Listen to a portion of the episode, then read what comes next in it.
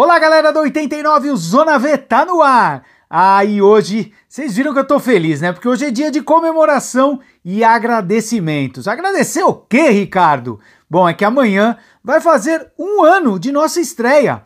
Um ano de Zona V aqui no Esquenta. E eu não posso deixar, é claro, de agradecer a esse quarteto maravilhoso, Marcele, Fitinha, Wendel e Bia. E já que eu tô nessa de agradecer, Obrigado também aos ouvintes. Sim, você aí que me ouve, me manda mensagens lá no meu Insta, indica temas e interage com um baita respeito, mesmo quando não concorda com um ou outro ponto de vista que trago aqui todas as segundas. Você ouvinte pode acreditar, você é o cara. Bom, e depois dessa abertura, eu não posso deixar de homenagear as mulheres. Sim, num dia tão especial que representa tanto para avaliarmos como nossa sociedade lida com os direitos delas e mais do que isso, ao respeito a esses direitos. É, porque não adianta nada termos leis e diretrizes que afirmam todos esses direitos da mulher e na prática ainda temos posições e visões que acabam por reforçar o desrespeito secular a todas elas. Então, mulheres, eu não deixo apenas os meus parabéns,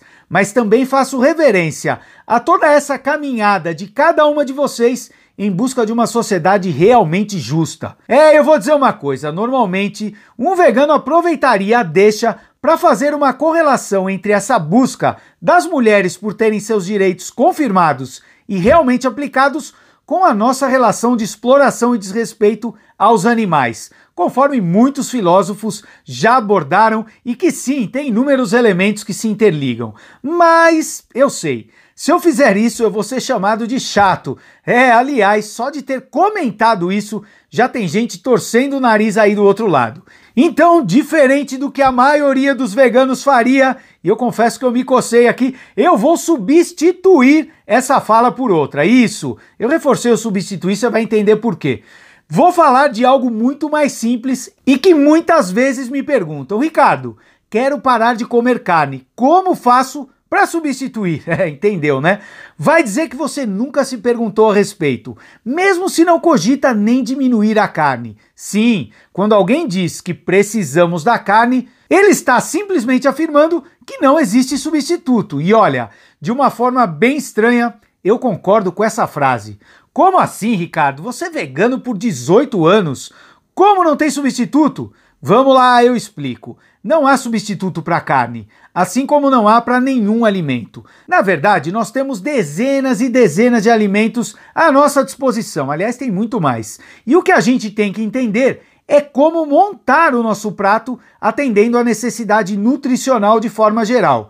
Então, se você pensa em proteína, não é apenas a carne que você come que tem proteína. Inúmeros alimentos também têm como o arroz e o feijão, por exemplo. Juntos são perfeitos quando pensamos em aporte de proteínas.